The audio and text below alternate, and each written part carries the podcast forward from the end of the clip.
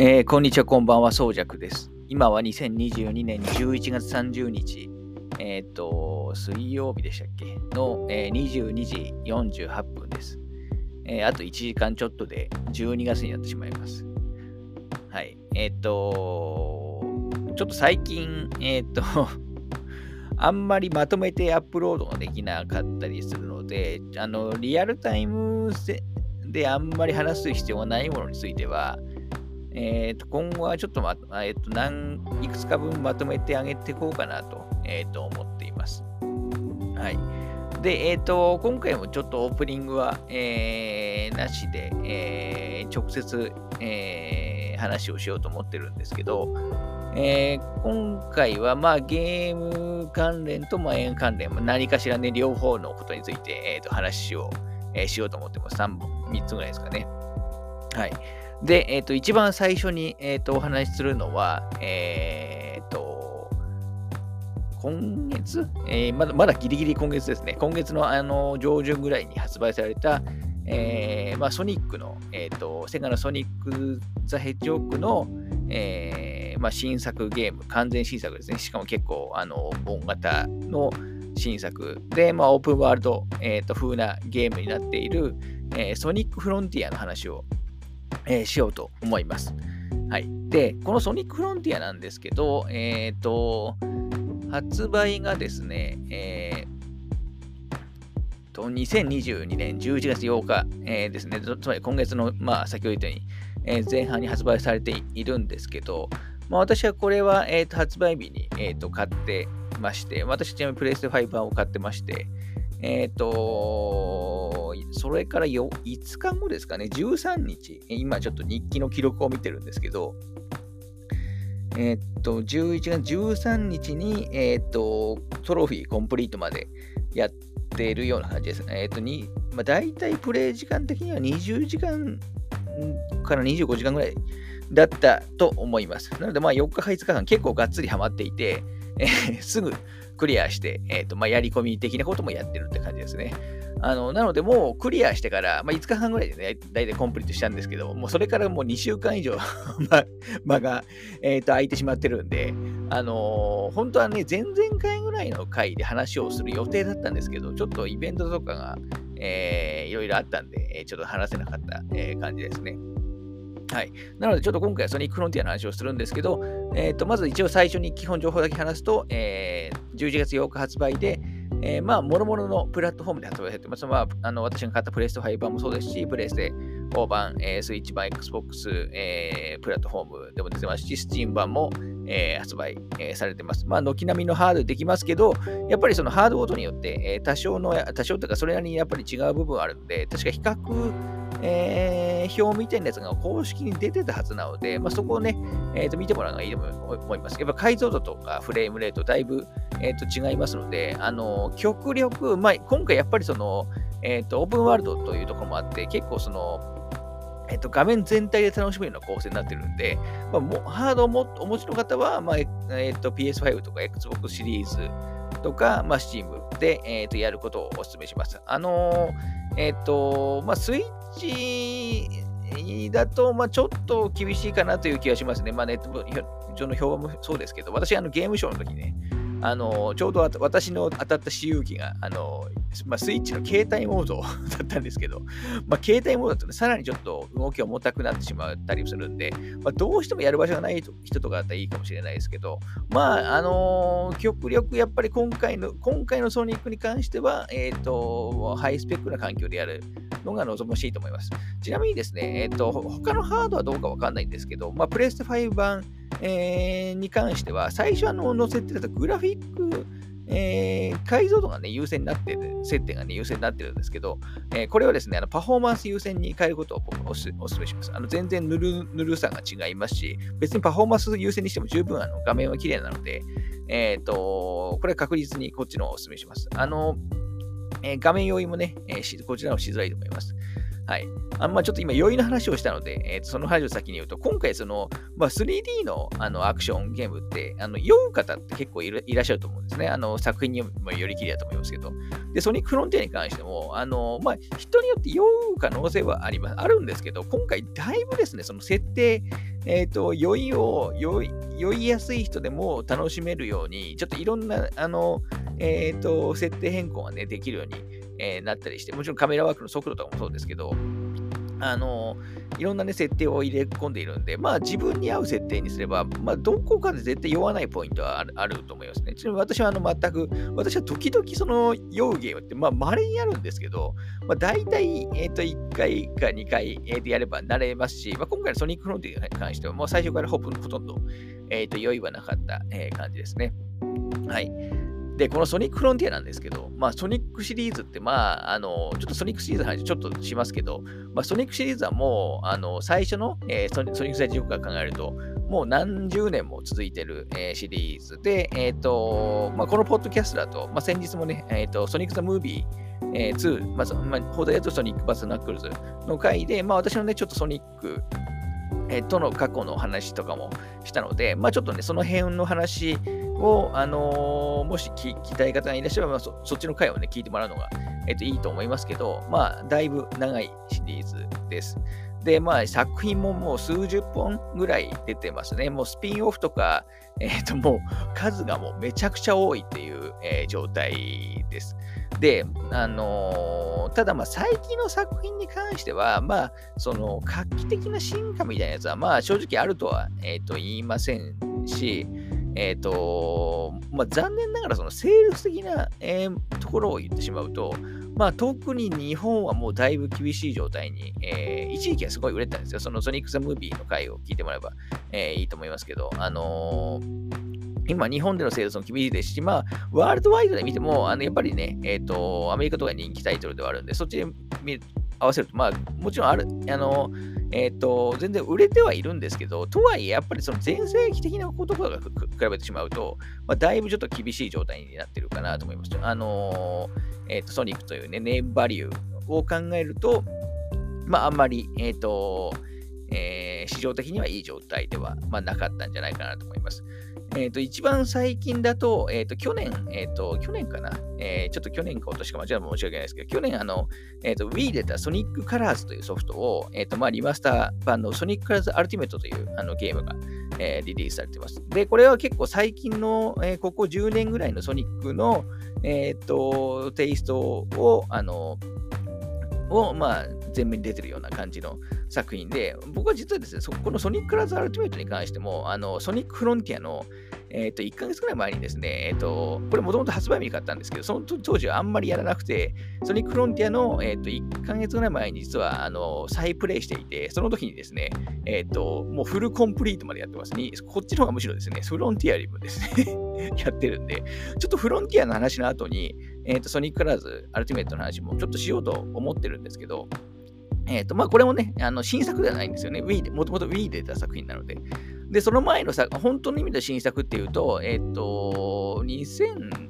えー、多分5年ぐらい前だと思うんですけど、ソニックフォースっていうね、えー、作品が出てます。もうこれも 3D の、え、ー、と、まあ、主に、えっ、と、まあ、面クリア型のアクションだと思ってもらえばいいと思うんですけど、あのソニックフォースという作品が発売されてます。で、これが、えっ、と、これも、まあ、ソニックラズと結構ね、似たような構成ではあるんですけど、で、で私もこれこれに関してもね、えっ、ー、と一、一応コンプリートまでやってるんですよ。ただですね、あのー、まあゲーム的にめちゃくちゃ洗練されてるかというと、ちょっと厳しいなと、あの結構細かい部分のアラーとかも、あの、ありましたし、何よりその、ちょっと触って楽しい作品ではなかったんですよね。そのやり込んでってタイムアタックとかをやっていくと、まあ面白くなってくるんですけど、そこに至るまで、ちょっといろんな要素が多くだったりするんで、あの、そこに至るまですごく時間かかるって、まあ正直あんまり人にお勧めできるような、えー、と内容ではあのなかったんですよね。なので、ちょっと、いわゆるここ最近のソニックに関しては、あの、あんまりこれがおすすめだよみたいなやつを、あの、人に、えっ、ー、と、勧められるようなものは、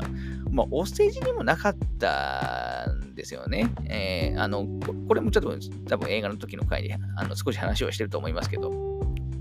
まあ、あの先日ね、えーと、フロンティアの前に、えーと、ソニックオリジンズというあのメガドライブ時代のソフト、えーと、1、2、3と、えー、ソニックアンドナックルズとソニック接触 CD がパックになったね、えー、ソフトも出てます。まあ、これもね、ある意味旧作をあのプレイする、あの一番初期のね、シリーズをプレイするという意味では、まあ、入り口としてはいいんですけど、まあ、最近のソニックをプレイするっていう意味では、まあ、やっぱりちょっと入り口としてはいい作品があんまなかったんですよね。で、実際これは開発陣もえっと、理解されていたようで、えっ、と、まあ、ソニックって、えー、過去ですね、あの、やっぱり大きな転換点としては、まあ、まず一番最初、あの、メガドライブでね、一作目のソニック全ショップがあの出た時は、まあ、もちろんなんですけど、その次、えっ、と、大きなポイントとしては、やっぱりドリームキャストの、えーと、ローンチ近くで発売された、えーと、ソニックアドベンチャーというね、まあ、3D になって、まあ、ソニックのデザインも大幅に変わって、しかもまあ、ここからボイスがつくようになって、たりして、まあ、大幅にそのアップグレードしたあのソニックが生まれたんですね。で、かつ、このソニックアドベンチャーに関しては、あの、まあ、初の 3D 作品ではあるんですけど、あの初にしても相当な完成度、えー、だったんですね。私も当時、えー、と発売日にドリームキャスト版買いましたけど、やっぱかなり驚きましたし、まあ、特にその後出たソニックアドベンチャー2に関しては、まあ、未だにシリーズ、えー、最高傑作という方も、あの、多いんじゃないかっていうほど、このソニックアドベンチャーっていうのは、あの、まあ、シリーズの、あの、まあ、大きな転換点になりますし、まあ、かつソニックの人気を、まあまあ、さらに押し上げたようなあの作品になっていたと思います。なんですけど、それ以降、あのいっぱいソニックの作品出てるんですけど、まあ、残念ながら、あの、あんまり新しいゲームデザインをあの見せる感じではなかったですし、あのまあ、どん、まあ、悪く言えばどんどん下火に、えいろんな意味でゲームの内容も、あのセールス的なところも、まあ、どんどん下火になってしまっていったと思います。で、実際私もね、えっ、ー、と、まあ、詳しくはまた映画の会の話を参考にしてほしいんですけど、あの、しばらく離れてましたし、フォースとかマニアまで。あの、私も離れていたという感じだったんですよ。で、ただ最近は結構そのソニック、自分の中でのソニック人気が復活してきて、えー、まあ、このあのカラーズとかもね、やったということなんですけど、まあ、そんな流れで、えっ、ー、と、今回のソニックフロンティア、あのー、まあ、ほんと久しぶりの新作、かつ、まあ、ソニックとしては、まあ、久しぶりに大胆の挑戦。まあ、えっ、と、公式ではオープンゾーンとは言ってますけど、まあ、いわゆるオープンワールドですよね。オープンワールドで、まあ、ソニックを動かすっていう、まあ、本当に、えっと、3 2D から 3D になったソニックアドベンチャーの時のような、えっと、大きなそのゲームデザインの変更が、えー、されている感じで感じだったので、あのー、まあ、私は非常に期待はしていました。あのもっとね、ソニック盛り上がってほしいというふうにあの映画の回でも言いましたけど、思っていたので、このソニックフロンティアがまあ、えーと、うまいね、起爆剤になってくれるんじゃないかなと、あの非常に、えー、期待していました。で、このソニックフロンティアに関しては、あのもうセガのプロモーションも、もうすごい力入ってて、過去のシリーズとは。まあ、別格で。まあ、先日言ってね、まあ、私が言ったあのゲームショーでも、あの過去のそのソニックの関連のタイトルのブースよりも圧倒的に大きかったですし、まあ、事前のね、えー、と放送とか、あと,、えー、と YouTuber とか VTuber とか、あとまあいろんな番組とかのあのコラボとかのプロモーションも、まあ、すごいやってましたし、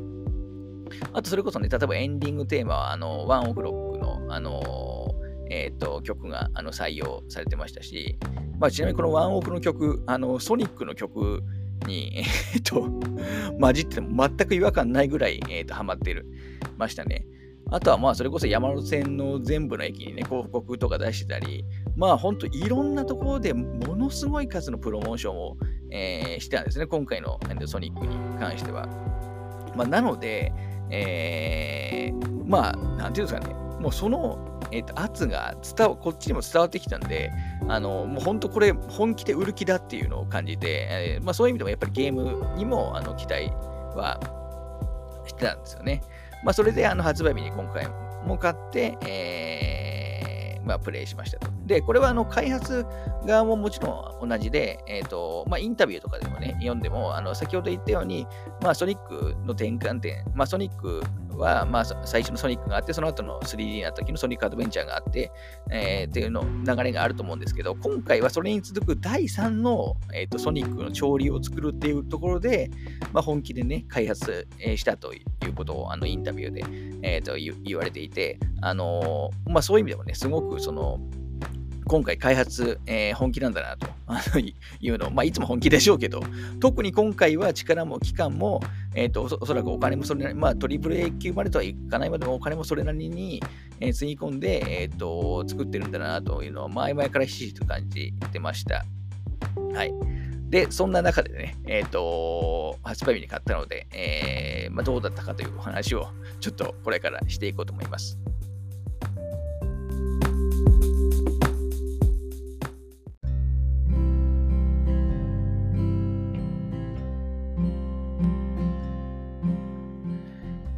はい、ちょっと結構早めに、早く喋ってるんで、ちょっと喉が 乾いてきましたけど、今ちょうどお茶が全部切れてしまって、えっ、ー、と、これ喋り終わらないと、あのー、ちょっと買いに行けないんで ちょっと、あのー、頑張りたいなと思います。で、えっ、と、その、このソニックロンティア、私、あの、はじめ、最初に発表されたときに、えっ、と、アメリカあたりでメインで作るのかなと思ったんですよ。まあ、向こうにもソニックのスタジオ、あのー、ありますし、まあ、あのー、正直今の日本のセガってあんまりそのがっつりしたゲームを作る、えコンシューマー向けのね、えっ、ー、と、ゲームを作る体力というかスタッフいるのかなと正直思ってたんで、海外製なのかなと思ったんですけど、基本これ日本で、えーと、作られてます。まあ、もちろんね、海外のスタッフもあの入ってますし、ローカライズとかもいろんな作業もあるんで、あの他国の世界も当然関わってはいるんですけど、まあ、メインはね、日本で作られてる感じです。なので、まあ、だいぶおそらく長い期間で、えー、作られたんじゃないかなと,、えー、と思います。で、えーと、今回のソニック、まあ、一番の特徴は、あのー、まあ、オープンゾーンって言われている、まあ、いわゆる、まあ、オープンワールド的なフィールド、広大なフィールドで、まあ、ソニックをね、操作、駆け巡ることができるっていうのが、まあ、何より大きな特徴だと思います。で、この、えっ、ー、と、オープンゾーンっていうのは、まあ、どんなものかというと、えっ、ー、と、全部ですね、最終的に、え、ー、と、大きなエリアが4つあるんですよ。あの、えっ、と、まあ、まあ、4ステージっていう表現はあれですけど、あの、いわゆる、まあ普通ね、オープンワールドっていうと一つの広大なマップがあるようなイメージだと思いますけど、まああそこまで大きくはないんですけど、あのー、結構ね、大きな、えっ、ー、と、えー、大陸みたいなやつが 4, 4つあると思ってください。まあ正確に言うと4プラス1個ではあるんですけど、がありますと。で、そこを、あの、それぞれね、で、でその4つの大陸は基本的には全部、えーと、区切られていて、えーと、アイテムとかも集まったりもするんですけど、そのアイテムとかも島ごとっていう風に、え、なって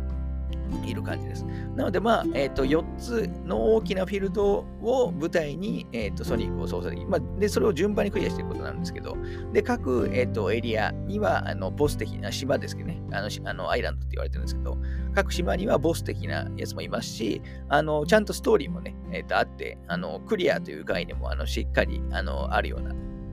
感じです。あの、このオープンゾーンっていう名前は結構、なかなか、あの、的を得ていて、あのまあ、オープンワールドほどの、あの広大さはないけど、えーまあ、箱庭っていういう表現よりはまあ広いような、箱庭って言われてるのゲームからイメージするような、フィールドよりは広いような、えーと、ステージをが、まあ、順番に4つあるっていうイメージなので、でももちろんね、前のところに戻ったりもできるので、まあ、なのでオープンゾーンっていうあの呼び方は適しているのかなと思いますね。はい。で、まず、ね、えっと、まあ、ソニックの特徴として、まあ、今更ですけど、まあ、めちゃくちゃ速いじゃないですか。あの、ダッシュですね。えー、なので、あのー、まあ、僕はやっぱり移動の気持ちよさをまあ求めてたんですけど、まあ、これに関してはもう本当完璧なぐらいに、えー、と気持ちが良かったですね。あの基本ワンボタンでもういきなりダッシュできるような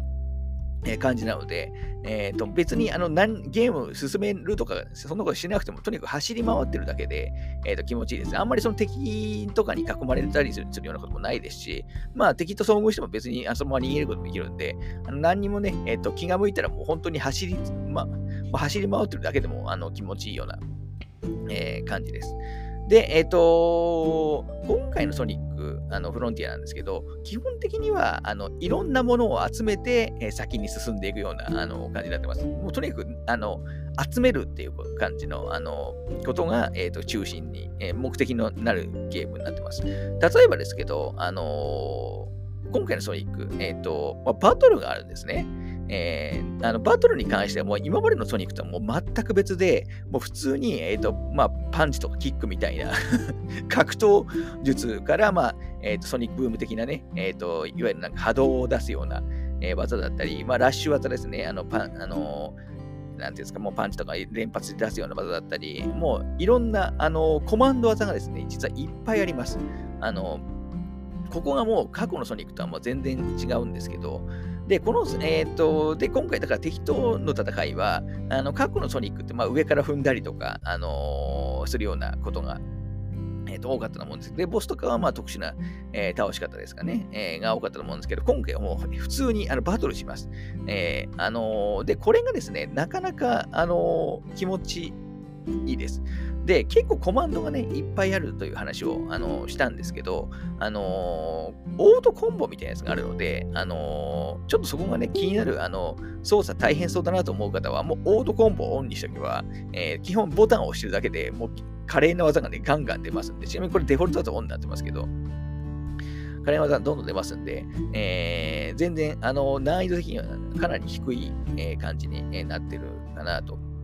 思います。なんですけど、あのー、ちょっとですね、今回のソニ,、えーと、ソニック、僕、やっぱ大きな不満が、えー、あるとすれば、あのバトルなんですよね。あのー、まあ、バトル、特に序盤の敵とかはいいんですけど、えー、中盤以降の敵は結構硬かったりもするんで、結構同じ作業を、まあ、何回も、あの、やらなきゃあのいけなくなったりもあのしますし、あの、何ですか、ちょっと当たり判定とかが、なんかちょっとしっくりこないことがあの結構あのあったんですよね。何より今回のソニックっていわゆるパリーがあるんですよ。あのいわゆるまあパリーって大体、あのなんていうか敵の攻撃直前で、えっ、ー、と、パリーすると、それは、あの、何ですかね、えっ、ー、と、まあ一気一気に反撃できるみたいな技が、あの、大体ね、例えばソウルシリーズとかで、まあおなじみだと思うんですけど、今回のソニックもパリーがあるんですけど、あの、めちゃくちゃもうチート級のなんですね。もう何でもガールできる。えー、感じです。何でもガールできる上に、あのタイミングをですね、合わせなくていいんですよ。あの、L と L ボタンと R ボタン同時押しで、あの、えっ、ー、と、パリーができるんですけど、これ事前に押しておけば、あの、いいので、あのーもう下手な人でも、あの、もう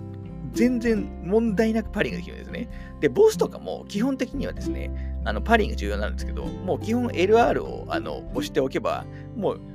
あと、もう時々ね、攻撃ボタンを押せば、もう勝手に勝っちゃうぐらいの、ちょっとあのチート級の性ですね、性能だったりもして、ちょっとですね、戦闘バランスに関しては、まあ、僕は今回だいぶ、あのー、不安はあります。あのー、ちょっと先に、これ後の話をしようと思ったんですけど、ちょっと先に話してやってますけど、で、特に、えっ、と、各島にいる、えっ、と、ボスがいるんですよ。あの、巨大なボスですね。まあ、これ今回、だいぶ、あの、僕は、あの、エヴァの量産機にデザインに過ぎじゃないかとは思ってるんですけど、まあまあいいですよ、それはそれで。で、あのボスがいるんです。で、ボスとは基本的には、あの、先に言ってしまうと、あの、まあ、スーパーソニックにね、え、ー、と、変身して戦うことに なるんですけど、このスーパーソニックで戦う大ボス戦、まあ、とにかく面白くないです。あのえー、もう何、えっ、ー、と、まあ、本当簡単なんですよ。あの、簡単すぎて、えっ、ー、と、もう、なんていうんですかね、まあ、先ほど言ったように、もうパリやってるだけでも勝てるんですけど、まあ、それを差し引いても、ちょっとそのゲームをやってるっていう感じがもう全くしないんですよね。まあ、ここがそのメインのゲームではないないんですけど、結構ですね、ボス戦がその、えー、と盛り上がらない、えー、とつまらないっていうのは結構僕は致命的だと思うので、えー、ここがですね、先に言ってしまうと、今回のソニックフロンティアも最大のあのー、最大にしてめちゃくちゃ最強の不満点、えー、という感じです。逆に言うと、まあ、えっ、と、この後、まあ、細かい話をしますけど、あのー、大きな不満っていう意味では、ここだけ、ここだけです。まあ、ここだけって、ここがすごくでかいんですけど、まあちょっとね、この辺のゲームデザインとか、えっ、ー、と、なんか判定とか、まあ、エフェクトとかも含めて、ちょっとここはうまくいってないんじゃないかなというふうに、えっ、ー、と、思ってしまいました。なんですけど、逆にその敵の、例えば、まあ、ボスのね、モデリングとかはすごく綺麗ですし、えっ、ー、と、まあ、各ね、えっ、と、ボス、大ボス戦は、えまあ、めちゃくちゃかっこいい、まあ、ハードロックヘビメタ曲がかかるんですよ。まあ、これは本当に最高で、えっ、ー、と、要するにその素材に関してはもう最高って感じ なんですよね。なんですけど、まあゲームのそのボス戦はとか、まあ、後半のね、え、ー、と、戦闘はちょっとあんまりかなというのが、あの、個人的なところでした。その大ボス以外にも、え、ー、と、各島には、え、ー、と、大体3種類ぐらいですかね、中ボスみたいなやつがあのいて、まあ、これこれはあの工夫して、えっ、と、倒す、あの、倒し方をね、考えて、あの、倒すんで、まあ、中ボス戦はですね、まあ、あの、そんな悪くなかったと思います。あの、それぞれ特徴もありますし、ゲーム的にもね、ちゃんとデザインをされてる。まあ、ちょっと一部の敵は多少気になる部分はありましたけど、中ボス戦はあの良かったと思います。ただ、大ボス戦はですね、やっぱどう考えても面白くないだろうっていうのは、僕個人的な、あの、意見ではありますね。はい。ちょっと話が、あの、ちょっとそれちゃいましたけど、あのー、今回のソニック、えっ、ー、と、基本、あの、物を集めることで、まあ、進行します。で、えーと、さっきね、戦闘でいろんな技が出せるという話をしましたけど、えー、まずですね、例えばそのスキルも、その技も、えーと、スキルポイントを貯めて、えーと、覚えていくような、えー、感じになるんですね。で、このスキルポイントに関しては、まあ、敵と戦っていれば、まあ、勝手にどんどんあの手に入ります。で、このスキルポイントに関しては、まあ、えっ、ー、と、私ちなみに結構各島、あの、結構隅々まで調べたい方なんで、で結構がっつりやる方なんですけど、まあ、私のようなプレイスタイルでやってれば、多分ですね、2つ目の島ぐらいでもうスキルは全部覚えしちゃうと。あの、今日ストーリー上で覚えるスキル以外は、もう全部覚えられるぐらいスキルポイントはもう余裕が、えー、とある感じです。で、他には、えっ、ー、と、例えばですね、えっ、ー、と、メモリーアイテムっていうね、えっ、ー、と、アイテムがあります。これは、あの、島ごとに言って、あの、何百個とあるんですけど、これは、あの、敵を倒しても倒、あの、手に入ることもありますし、もう走ってるだけでもね、えっ、と、なんか地面から出てくる 時とかもありますし、あとそのフィール、今回のソニック、フィールド、フィールド上にいろんなギミックがあるんですよ。ジャンプ台とか、えっ、と、なんだ、えー、まあ、いろんなギミックがあるんですよ。で、そのギミックとかをクリアしてるしてすると、まあ、取れたりもしますし、まあ、これももう、ほんといっぱいあるんですね。で、このメモリーアイテムを集めると、えっ、ー、と、いろんな、あの、イベントが、あのー、メモリーアイテムを集めて、えー、指定されたイベン場所に行くと、あのイベントが進むっていう形になっていて、あのいわゆるあいろんなものを集めて進めていくって感じなんですね。で、このメモリーアイテムも、まあ、数に関してはもう、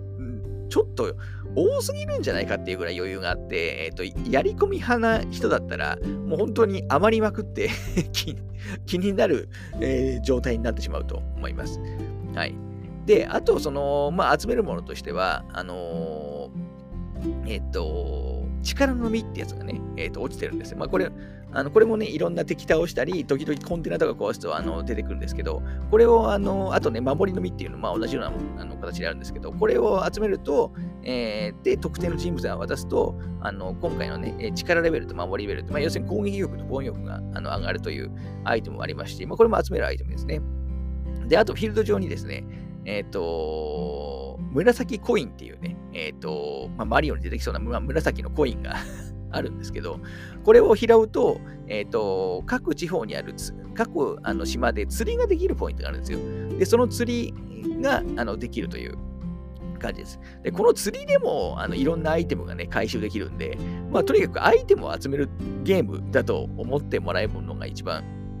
えー、いいかなと思います。で、他にはあと、ポータルギアっていうね、えっ、ー、と、アイテム。これは主に中ボスとかをで倒すと出てくるあのアイテムなんですけど、このポータルギアをあの集めると、あの各地にある、各島、大体7個から9個ぐらいある、あの、電脳空間っていうね、えっ、ー、と、ステージをプレイすることができるように、えー、なります。で、その電脳空間を、えーと、プレイすると、あのエメラルドキーっていうね、えー、キーがもらえます。まあ、これも集めるんですけど、で、このエメラルドキーを集めると、あのー、カオスエメラルドが、あのー、手に入るっていうね。まあ、とにかく、あの、何かをするために何かを集めるっていうのが、もうこのゲームのあの特徴です。まあ、基本はとにかく、あの、集めるゲーム。えー、っていうふうに、えーと、思ってもらうのが分かりやすいと思います。なので、まあ、基本探索しながら、えーと、いろんなものを集めていくという感じです。なので、そこはもう本当に何何をやってもあの、何かしらのアイテムが取れるんで、まあ、本当快適です。快適っていうか、快適すぎて、もうあまり、アイテムが余りすぎるっていうね、状態、えー、な感じですね。はい。あのー、本当にこれ、何をやってても何かしらのアイテムが取れるようなね、えー、ゲームデザインになってるんで、まあ、走り回ってるだけでも本当楽しい、えー、ゲームに、えなってるんじゃないかなと,、えー、と思いますね。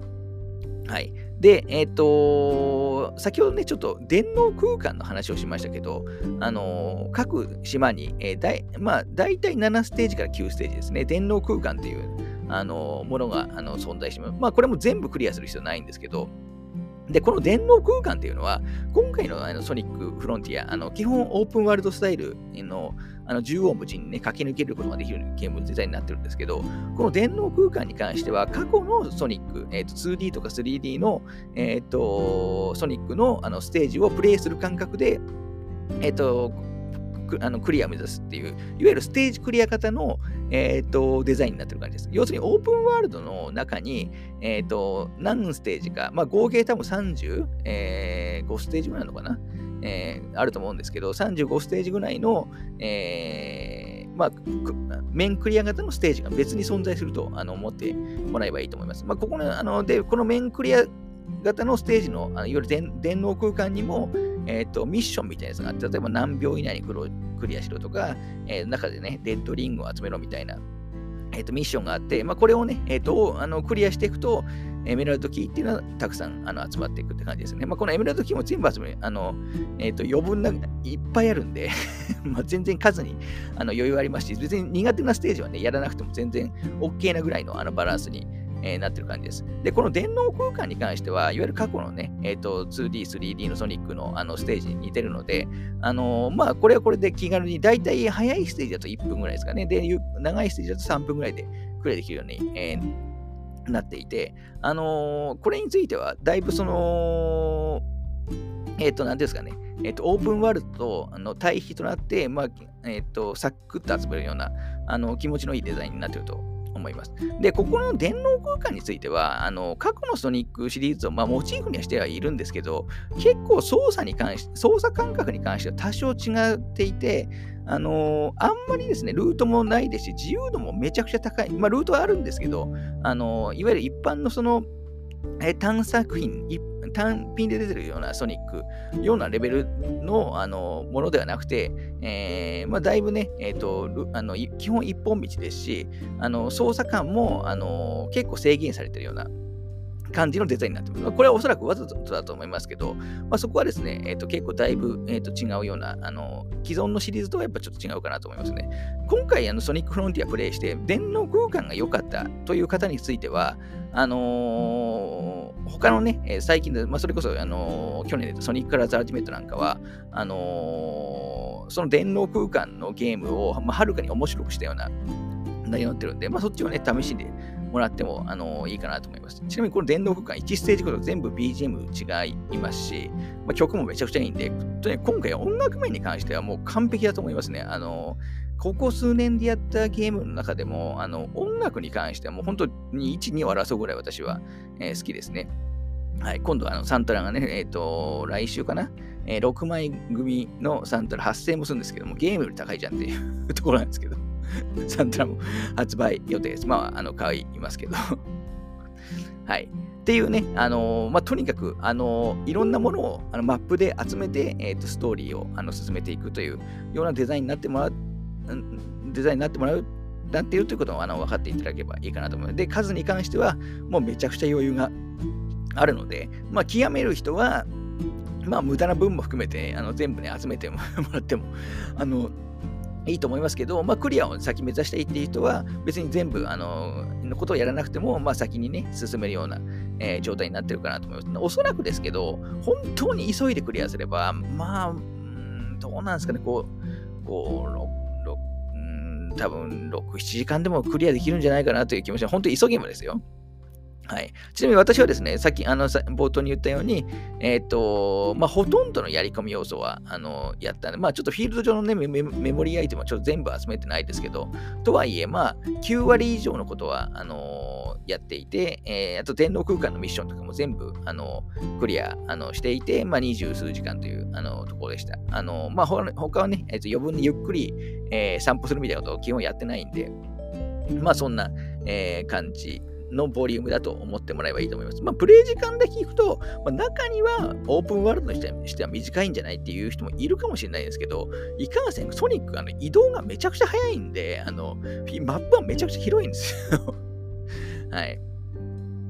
まあそんな感じですね。あとそのフィールドには、あの、まあオープンワールドってよくその、えっ、ー、と、マップのね、チェックポイントみたいなところでミッションをこなすと、あの、まあマップをね、広げていくような、あの、イメージがあると思うんです。まあ今回のソニックも、まあそれと同じようなものがあって、えー、各ポイントに謎謎解きポイントみたいなのがあって、まあそれをこなすと、えっ、ー、と、マップで見れる、えー、範囲がだんだん広がっていくみたいな、まあその辺はですね、えっ、ー、と、もう一般のオープンワールドのゲームと、まあ比較的ゲーム、あのデザインは近いものになってると思います。あの、ファーストトラベルとかも、あの解禁とかも、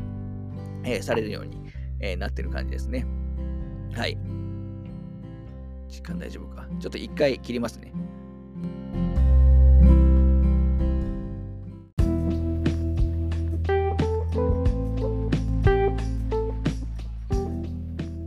はい。あの、さっきちょっと言い忘れましたけど、あの、まあ、いろんなものを集めるって話をしましたしましたけど、えさっき言ったもの以外に、えーと、今回ね、マスコットキャラで、えーと、ココっていうね、なんかちっちゃい石像、なんか可愛いちょこちょこ動く石像みたいな、あのー、キャラクターが、まあ、島の各所にいるんですけど、まあ、このココを集めると、えっ、ー、と、えっ、ー、と、所持リング数、つまり体力ですね。体力を、あのレベルアップしたり、あとスピードをね、レベルアップに、あのしたりもできるって感じです。まあ、まあ、とにかく、あの、いろんなものを集めて成長させたり、えっ、と、ストーリーをね、先に、えー、進めていくと思ってもらえば、えっ、と、いい感じですね。はい。で、一応今回、一応ストーリーも、あのまあ、あるにはあります。まあ、合ってないようなものではあるんですけど、あの、面白いっていう、あの、先が気になるみたいなものでは、あの、決してありません。と、とはいえ、まあ、あの、邪魔にならないぐらいの、あの、まあ、過去の、シリーズ、別にソニック知らなくても別に問題ないような、あのまあ、ありがちなね、えー、と話が、あのあると思ってもらえばいいかなと思います。まあ、ありがちだけど別に悪くはないという感じですね。で、ソニック側のキャラク、まあ、ソニックキャラクターに関しても、まあ、既存キャラクターとしては、まあ、ソニックはもちろんのこと、えっ、ー、と、テイルス君、ナックルズ、えっ、ー、と、エミとか、あとネッグマンとかは、まあ、出てきますし、まあ、ある程度のセリフもあのあるので、まあ、キャラクターのファンも、まあ、あの一定以上のね、えー、と満足はできるのかなと思います。まあ、最近のシーズン、あんまりあの他のキャラがね、え、ー、と、活躍することってあんまりなかったと思うんで、まあ、この辺はね、え、ー、と、映画と、あのあのなんですかね、もっと映画を伴って、まあ結構最近のソニックのキャラクターの底上げがうまくできてるんじゃないかなと、えー、思いました。まあストーリーは本当に、えっ、ー、と、普通です。一応、あの、エンディングも、あの、新エンドみたいなやつがあるんで、で今回結構ね、その、あ新ボスが、あの、結構話題になってるんですけど、私は結構嫌いじゃないですね。あの、はい。うーん、そんなところかな。まあ、概要としては、まあ、本当に、えっ、ー、と、そんなゲームです。で、えっ、ー、と、まあ、私の満足度の話をすると、えー、まあ、8っていうことに、えっ、しようかなと思います。まあ、ちょっと9に近い8っていう、えー、感じですね。まあ、まず、あのー、冒頭でも言ったように、えーと、買ってから5日間で25時間ぐらいやってあのコンプリートしてるんで、まあ、あの、自分、まあ、ハマってたっていうのはね、よくわかると思います。とにかく、あの、すぐ触りたくなるゲームなんですよね。えっ、ー、と、仕事中もちょっと操作したいなと、常にね、えー、と思うような感じで、とにかくマップを駆け抜けたりする、あの、したり、あと、あの、アイテムをね、えっ、と、マップ上のギミックをね、いろいろこなして、えっ、と、アイテムをあの集めるのが、集めるっていう行為自体がもうものすごく楽しい、えー、ゲームです。要するに操作が楽しいゲームなんですよね。あのストレスも、まほぼほぼないですし。なあのなのであの、移動とか、えーと、いわゆるオープンワールド的な要素に関しては、僕は個人的にはすごく、えーと、満足してます。もちろん完璧では全然ないですけど、十二分にあの満足はあのしてる感じです。やっぱりその移動が、まあ、あのスパイダーマンとかもそうですけど、移動が楽しいオープンワールドゲームはやっぱ楽しいなというのは、あの個人的なところですかね。もちろんロード時間とかも、まあ、ほぼ、ま、全くと言ってもいいほどないので。で、えっと、じゃあなんでまだ8点ぐらいぐらいなのかというと、やっぱりあのちょっと途中も言いましたけどね、えっと、まずバトルですね。バトルは、えっ、と、バトルの根本的なシステム自体は全然あの悪くないですし、むしろ好きなんですけど、あのー、まだちょっとね、えっ、ー、と、洗練されてない部分があると思いましたし、特にその応募戦、島の、各島の応募戦については、これはもういくらなんでもっていうレベルだと僕は思ったので、素材はすごくいいんですよ。あの、思ったので、やっぱりちょっと、まあ、この辺かなと,、えー、と思います。で、あと、まあ、グラフィックとか、えっ、ー、と、音楽、まあ、さっきも音楽だいぶいいって言いましたけど、については、まあ、もう本当、僕はもう最高の作品だと、えっ、ー、と、思っています。はい。なので、えっと、今回ね、えっと、ある意味第3のソニック、まあ、いわゆるオープンワールドスタイルのソニックとしてのスタートになる作品だとは思うんですけど、まあ、1作目としてこれを出せるんであれば、僕は次はめちゃくちゃ期待できるかなと思います。あの次、おそらく次も、まあ、これに近いスタイルの新作が、あのまあ、またそんなすぐじゃないでしょうけど、出してくれるとは、えー、と思うので、まあ、そういった意味で転換期の一本としては、あのー、まあ、不満も、不満、不満が、不満はないんですけど、あ不満というか、あらが多いって感じですかね。あのー、ちょっとここ気になるなっていう部分が、あの、結構あるにはあるんですけど、とはいえ、えっ、と、新ソニックというの1本目としては、僕は十二分に、えっ、と、面白い、えー、作品だと思いますし、思いますし、今回も、今回もおそらくですけど、まあ、ダウンロード、音楽ダウンロードコンテンツみたいなのがあるかもしれないですよね。えっ、ー、と、DLC については、あの、発売後も、あの、まあ、今ちっちゃい、例えばモンハン、モンスターハンターライズとのね、えー、コラボ、あの衣装とかも、まあ、この辺もね、やっぱ豪華コラボですね。この辺もやっぱりプロモーションがすごく力入れてるんだなというふうに伝わりますけど、まあ、モンハンとコラボしたコスチュームとか、あとソニックアドベン、人気のね、ソニックアドベンチャー2のシューズが使えるようになるっていうね、ダウンロードコンテンツとかフリーで配信されたりしますけど、まあ、もしかしたら大型のね、えっ、ー、と、ダウンロードコンテンツも来るかもしれないので、まあ、ちょっとそのあたりは、あの期待してないと思いますし、自作もこの流れで、えっ、ー、と、あ、あの来るんだったら、ままた、あのすぐに、えー、買いたいとあの思う感じです。はい。で、これ、あのー、あれなんですよね。えっと、いわゆるメタスコア的なものってあんまり良くなかったんですよね。いわゆる事前評判、メディアのあの評判があんまり良くなかったんですけど、発売したいした以降は、いわゆるユーザー評価っていうのはものすごく良くて、えっ、と、Steam とかでも、えっ、と、今、なんだ？今めちゃくちゃ好評ですね。えっと、えー、これどこで見りゃいいんだろう。あのー、好評ですし、あのー、それこそね、ザ・ゲーム・アワードに関しては、あのー、まあ、メインの部門にはとあの登録されてないんですけど、いわゆるユーザー、ユーザーチョイス部門に、えー、ノミネートされたりもするんで、結構そのユーザーの評価というか、ユーザー人気はすごく、えー、高い作品に、えー、なってるじゃないかなと思います。でも実際私もすごく面白かったです。あの、はい。面白かったですけど、確かにメディアが低い、あの、あのあまあ、低くはないんですけどね、あのあんまりその高得点を高くつけない理由もよく分かって、まあ、それはさっき言ったように、ちょっとやっぱ荒が多いからっていうのはやっぱあるかなと。思いますね。ただ、この作品はそれをあの差し引いても、まあ、十二分に僕は魅力があのあると思います。はい。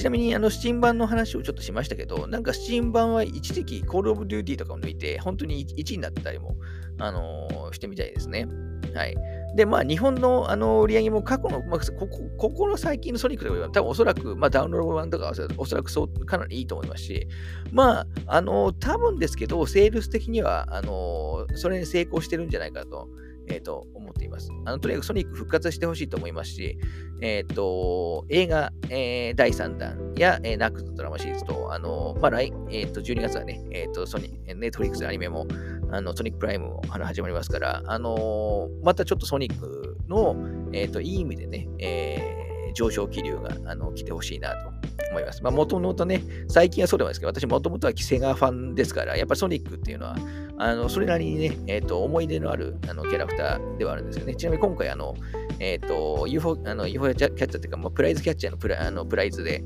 えー、ソニックのフィギュア出ましたけど、それもあの取ってきましたし。はい。という、えー、感じですかね。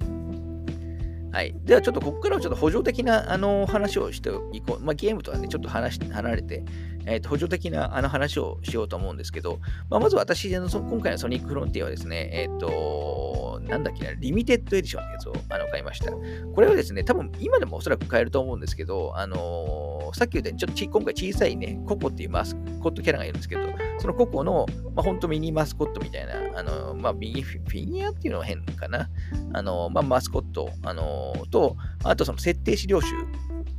みたいなやつが、え、ついてくる感じです。で、私はこれを買いました。買いましたけど、あのー、正直ですね、えっ、ー、と、値段分の元も取れるものかっていうと、僕はちょっと微妙だなと思いましたね。今回のソニックフロンティアって、あの、まあ、オープンワールドのねそ、それなりの大きな、規模の大きな作品なんですけど、確か定価6800円ぐらいなんですよね。かなり安い、えーと、今時のゲームとしてはですね、かなり安い、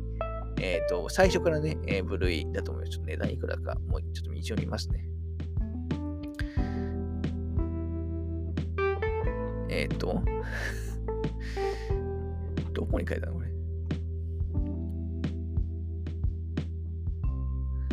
書いてないか、今オフィシャルのプロダクトページ見てるんですけど、プロダクトページに、えー、書いてないすいません、ちょっと、あの、定価が書いて、オープン価格なのかな？ちょ定、まあでもいずれにしても6800円ぐらいな、えっ、ー、と、はずなんですよ。えっと、で、なので、要するに店の実売っていう意味だと、まあ5000円台で、えー、と買えるんですけど、このリミテッドエディションはあの1万、1万円ぐらいするんですね。で、あのさっきでさっき言ったように、その、えー、と個々の、あのちっちゃいお守りと、あとアートブックがつくんですけど、まあ、要するにプラス、えーとまあ、4000、実質4000円ぐらい変わるんですよ。まあ、その割にちょっとですね、アートブックが、まあ、別にそんなめちゃくちゃいい紙ではないですし、あの、厚みもそんなあるわけじゃないんで、あの、ちょっと僕はこれは高いかなというふうに、えー、と感じてしまいましたね。まあ別に総合的に見れば別に高いと思ってないんですけど、あの、じゃないんですけど、まあちょっと気になる、えー、感じになりました。まあそれとは別に、ね、限定版でデラックスパックってやつは、まあこの辺が紛らわしいんですけど、もうデラックスパックはタペストリーとか、ポストカードブックとか、ポアのマグネットアートとか、せあのいろいろ、本当いろいろつくんですよ。で、こっちは別に僕がこう全全然高いと思わないですね。もういろいろついてっていうところなんで。なんですけど、リミテッドエディションの方は、ちょっと、えっ、ー、と、気になるなと いう感じでした。はい、ちなみに今回ダウンロード、早期購入特典、ダウンロードコンテンツね、冒険者トレジャーボックスっていうね、えっ、ー、と、まあ、スキルポイントとか、えっ、ー、と、あと婚約とか婚約アップするアイテムがついてる、あの、あの、DLC がね、最初ついたんですけど、正直これいらないです。あの、さっき言ったように、スキルはもうあまり、スキルポイントあまり見まくりですし、この もうアイテムいらないぐらいあるんですよ。あの、むしろない方が僕はいいぐらいだと思います。あの、純粋に楽しめるかなと思いますね。あと面白かったのが、あと予約特典で、ジャラン、ジャランさん、あのー、まあ、えっ、ー、と、旅行雑誌とか、まあ、旅行、まあ、サイトですね。で、同じのジャランさんとタイアップして冊子、あのー、ソニックと巡る音速旅ブックってやつがついてるんで、たんですけど、これがなかなかページ数があって面白かったですね。さっき言ったそのアートブックというよりも、こっちの方が、これ予約特典ってね、予約した人はもらえるんですけど、あの、すごく良かったです。多分まだ初回版で店に残ってる場合もあるかもしれないので、まあ、ある場合はこれ付きのやつを、あの、えー、買ってほしいなと思いますね。非常に良い本でした。まあ、こういう意味で、こういうね、ジャランとのタイアップっていうところも、やっぱり今回ね、えー、っと、めちゃくちゃ力入れてるんだな、というのが、えー、っと、わかりますよね。あとはなんか今回、v、私はこんな詳しくはないんですけど、VTuber のね、コロノデさんとのタイアップで、えっと、まあ、いろんなキャンペーンとか DLC とかもありまして、ま、この辺もね、あのー、えっと、これきっかけで買った人もおそらく多いと思うんで、えっと、いい、えー、コラボだったと、じゃないかなと思いますし、まあ、あの、商品展開に関しても、あの、悪くないんじゃないかなと思いますね。で、ゲーム以外の、えー、ところとしては、私はそのゲームと同日発売されたソニックフロンティア超音速プレイングガイドっていうね、いわゆるムック本ですね。えー、これを買っています。で、これはいくらだったかな、えーまあ、いわゆるファミ通編集のやつで1200円税別、えー、なんですけど、あのまあ、ソニックのムック本なんか出ることは、まあ、そうそうないですから、まあ、記念に買ったっていうのと、これ、あのー、あれなんですね、付録で、えーと、いわゆるトラベルステッカー、あのー、と、あと A2 の両面ポスター、まあ、折り目ありですけど、A2 ポスターつくんですよ。まあ、僕はそれを目当てに、えー、買った感じです。で、中にはその、いわゆる基本は本なん、ムック本なんで、えー、攻略情報とか、あのー、さっき言ったね、電脳空間、ステージクリア型の電脳空間の、えーと、攻略情報あるんですけど、まあい、いらないかなと。攻略的ね、どこであんまり利用はしてはいない感じですね。なんですけど、今、あのさっきね、話をするときもちょっとこれ確認したりしましたし、あのー、付録がね、良かったんで、私は全然買ったことは後悔してない感じですね。はい。あとはそうですね、さっきプライズが出たっていう話もしましたし、ソニックあのくじもあったんです。一番くじみたいなやつも、フロンティ発売時にあのあって、多分おそらく今オンラインで買えるのかな。えー、あの要するに今まで、普段あんまりソニックってここまでやんないと思うんで、そういう意味でもなかなかいいかなと思いますね。あとはあのさっきも言いましたけど、あのサントラがね、ようやくあの6枚組のサントラが出ます。これは一応配信もあるって言ったんで、多分 Spotify とかそういうところでも聞けるんじゃないかなというえー、気はしますけど。はい。そんな展開が、あのー、ある感じですかね。はい。あとなんか、言い忘れたことがあるかな。もうですね、クリアしてからあの3週間ぐらい経っていて、えー、その間にもう他のゲーム数本、えー、っと、クリアした してるんでやっぱ短期間でやっちゃうと、ね、だいぶあの頭から抜けていくんですよね。はい。まあ、いずれにしても本当ソニックの新しいソニックの第一弾としては、僕はすごく十分、あのー、今年の自分的なゲームオブザイヤーとかに入ってくるようなレベルではさすがにないんですけど、あのー、すごく楽しめましたということをね、えっ、ー、と、伝えておこうと思います。はい。ソニックカラーズアルティメットの話するつもりだったんですけど、ちょっと多分長くなってるんで、えー、切り、切りますね。ソニックカラーズと、どうしようかな。えっ、ー、と、ちょ、ちょ、ほんとちょっとだけ話しますけど、えっ、ー、と、ソニックラーズ、えっ、ー、と、アルティメット、まあ Wii で出たね、ソニックラーズのあのリリマスター版なんですけど、こっちはですね、えっ、と、フロンティアと違って、えもうアクション、本当にアクション、探索とかなくて、本当にステージクリア型のアクションに特化したソニックとしては、まあ最高レベルの完成度を誇る面、あのゲームだと思います。あの、ちょっとですね、これもですね、まあ、放送、ソニック放送ではないんですけど、ちょっと最初のとっつきは多少悪いんですよね。あの、何をすれば、あのー、高スコアが出るのかとか、どういうね、あと、あと、何ですか、あのソニックラーズは、そのカラーズっていう能力を、あの、取ってパワーアップして、あの、ソニックをね、えっ、ー、と、いろんな能力をつけることができるんですけど、これ先の、えっ、ー、と、ステージまで進めないと、あの、取れなかったりするんで、ちょっとね、この辺のバランスはあんまり良くない部分があるのかもしれないですけど、いわゆるステージクリア型の、えー、ソニックアクションとしては、あの非常に面白いです。えっ、ー、と、ソニックフロンティアは、僕はやっぱちょっとアクションの部分については、あの不満は、あの、だけにしてもらうだったんですけど、逆にこっちのソニックラーズに関しては、アクションに関しては、僕は本当に、えっ、ー、と、隙がない、えー、好みはあの分かれるかもしれないですけど、完成度的な意味では、あの、ソニック 3D のソニックの中では結構隙がないような作品だと思いますから、あのー、ちょっとアクションのね、ソニック、まあ、フロンティアから入って、アクションのソニックに興味をお持ちの方は、あのー、今多分もともと安いですし、あの安く買えると思うんで、こっちも買ってもあの全然いいと思いますね。あの、雰囲気も、全体の雰囲気もアトラクション的な感じで、えっと、すごい、あの、いいですし、あの、フロンティアね、さっきボス戦が全然ダメみたいなこと言いましたけど、こっちのソニックカラーズの方は、あのボス戦もちゃんとゲームとして、えっと、面白いものになってます。なので、ちょっともったいない、逆になのでもったいないと思ったんですよね。両方のいいとこを取れば、本当すごいいい作品に、なると、あの思うんですけど、はい。ということで、ちょっとソニークラーズも話もちょっと付け加えておきました。こっちは、あのー、さっきも言いましたけど、カラーズの方はもう、フロンティアよりプレイ時間的にはやっていて、もう全ステージへの S ランクとか、まあ、もう取ってますし、もうすべての要素をやっている 感じですね。はい。あの、ソニックの次回作も、あの、期待したいと思います。あの、ちょっと簡単でしたけど、カラーズの補足もしておきました。では、お疲れ様です。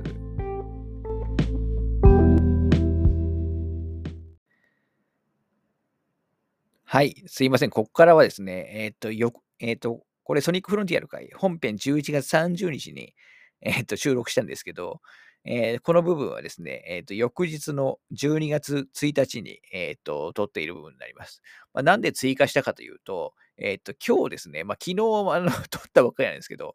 今日、あの来年以降の大型アップ、無料大型アップデートのスケジュールが、えー、公開されたんですね。本編中に、まあ、今後ね、アップデートで DLC とかあの来ないかなみたいな話をあのしたんですけど、その話で翌日にですね、来年のそのアップデートスケジュールが発表されまして、えー、どうやらなんか、あのまず、えっ、と、アップデート、最初のアップデートで、まあ、フォトモ、いわゆる、今ないフォトモードですね。まあ、写真と写真を撮るモード。とか、あと新チャレンジモード、あとサウンドモード、これなんだろうな、なんか曲が聞こえ聞けるのかわかんないですけど、が追加されますと。で、その次のアップデートで、なんかソニックのバースデーイベントを祝う、なんか、何、何かしらが、あの、あったりとか、あとオープンゾーンのチャレンジモード、あの、まあ、オープンゾーンってフィールドのことですけど、まあ、何らかのチャレンジモード、あと新しいココが、まあ、追加されたりしますと。で、まあ、ここまではね、まあ、あくまで補助的な、あの、えっ、ー、と、まあ、アップデートだと思うんですけど、どうやらその後に、えっ、ー、と、プレイヤブルキャラクターの追加と、えー、追加シナリオがありますと。だからもう結構これ大型ですよね。あの、キャラ、要するに操作キャラの追加と、新しい話が、まあ、あるんですよね。まあ、本編でもなんか続きとか匂わしてましたけど、ここはやっぱすごく、えー気になりますし、まあ僕としてはもう出すんだったら金を払わしてくれよって、もう本編の元取れてますからね、お金は。僕的にはね、えっと、金払わせてくれよというのはあるんですけど、まあこれはあのパッケージ版の中古対策的なところも、まあもしかしたらあるのかもしれないかなと、えーいうところですね。まあというところでちょっと一応あの、アップデート情報が出ましたので、まあ、補足ををした感じです。あと本編でちょっと言い忘れたことがあったんで、えっ、と、合わせて言うと、あのー今回ソニックフロンティア、まあ、えっ、と、前日談みたいな、あの、ナックルズ、あのーが主演の、えー前日談のアニメーション、これすごくクオリティが高いんですけど、これがあの YouTube で無料公開されてるんで、まあこれもおすすめですと。あとその、同じく前日談があのコミック、いわゆるアメコミみたいな感じでね、えっ、と、リリース、これ、これからされるのかな？されているので、まあ、フロンティアの世界をその広げるっていう意味では、えーこのあたりもね、えっ、と、お勧め、えーしたいなと,、えーと思います。はい。ということで、ちょっと補足でした。これで終わります。